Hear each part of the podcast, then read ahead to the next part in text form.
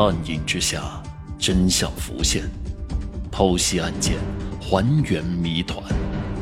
欢迎收听《大案实录》第四十三案：山谷冤魂。二零一零年，十六岁的张娟呢，已经在宣威城里面做了近两年的服务员了。二零一零年的十月二号一大早，张娟突然来到了宣威市公安局的刑侦大队。根据张娟供述啊，她在一家小馆子里面打工。头天晚上，她下班回到出租屋的时候呢，在一个胡同里面被一男子所尾随。男子突然抱住了张娟，张娟也极力的反抗、挣扎、呼救。旁边打麻将的人听见呼救的声呢，冲出来将男子给吼跑了。尽管这是一起强奸未遂的案件。但是民警还是对张娟反映的情况进行了详细的登记，并例行采集了张娟的血样。因此，当民警将现场发现的尸骨 DNA 数据录入到全国 DNA 数据库时，系统很快成功的比对出了现场尸骨的主人就是两年前那起强奸未遂的被害人张娟。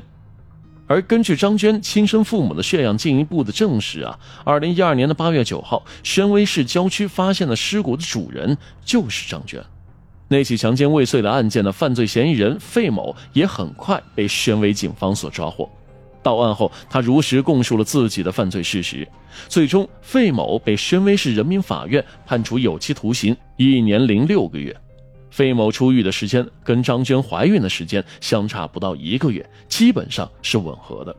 民警分析啊，会不会是当初那起强奸未遂的案件的罪犯费某出狱之后呢，蓄意对张娟进行了打击报复？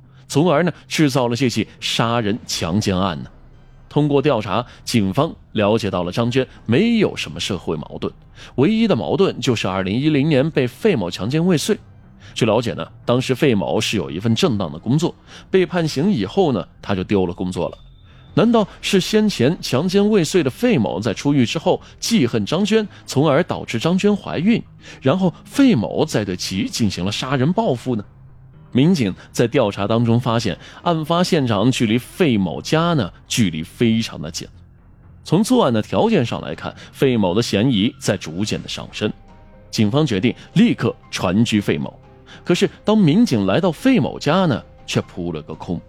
邻居以及亲朋好友都不知道他的下落。费某与本案究竟有没有关系？他会不会是杀害张娟的凶手呢？如今费某又在哪里呢？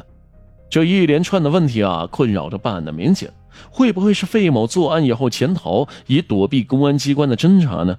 根据种种情况来看呢，警方认为费某既有作案的动机，又具备作案的条件，具有重大的作案嫌疑。因此，警方必须尽快的找到犯罪嫌疑人费某。二零一二年八月十二号，专案组民警终于在云南个旧市找到了费某。然而，调查的情况却有些出人意料。警方经过多方的调查，证实费某出狱之后没多久，便悄悄前往了云南个旧打工。工友能够证实，费某在案发时间段呢，一直是在各州打工，并没有作案的时间。经过细致的工作，深威警方终于排除了费某的作案嫌疑，这也就意味着案件侦查再次回到了原点。那么，杀害张娟的真正凶手又会是谁呢？侦查员来到张娟生前打工的饭店进行调查，并从张娟生前的同事王红这里了解到了一些情况。王红呢是张娟生前的同事，也是张娟的小姐妹。在她的记忆当中，性格孤僻的张娟跟其他的同事很少打交道，即便是跟自己走得很近，张娟也不愿意跟她吐露心声。随着年龄的增长，张娟也到了情窦初开的年纪。王红说呀，有一段时间呢，有一个二十多岁的男人会经常提着一些水果来到店里面看张娟。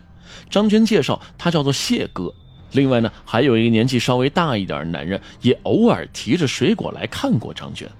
虽然两个男人跟张娟的关系很不一般，因为张娟对自己的事情呢一直是闭口不谈，因此呢，王红对于小姐妹张娟的恋情也是知之甚少。不过，王红通过观察呢，发现几乎都在同一时段，有两名男子经常来店里面探望张娟。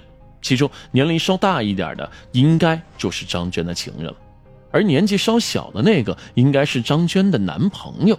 那么，会不会是张娟脚踏两只船，同时跟两个男人保持着不正当的关系呢？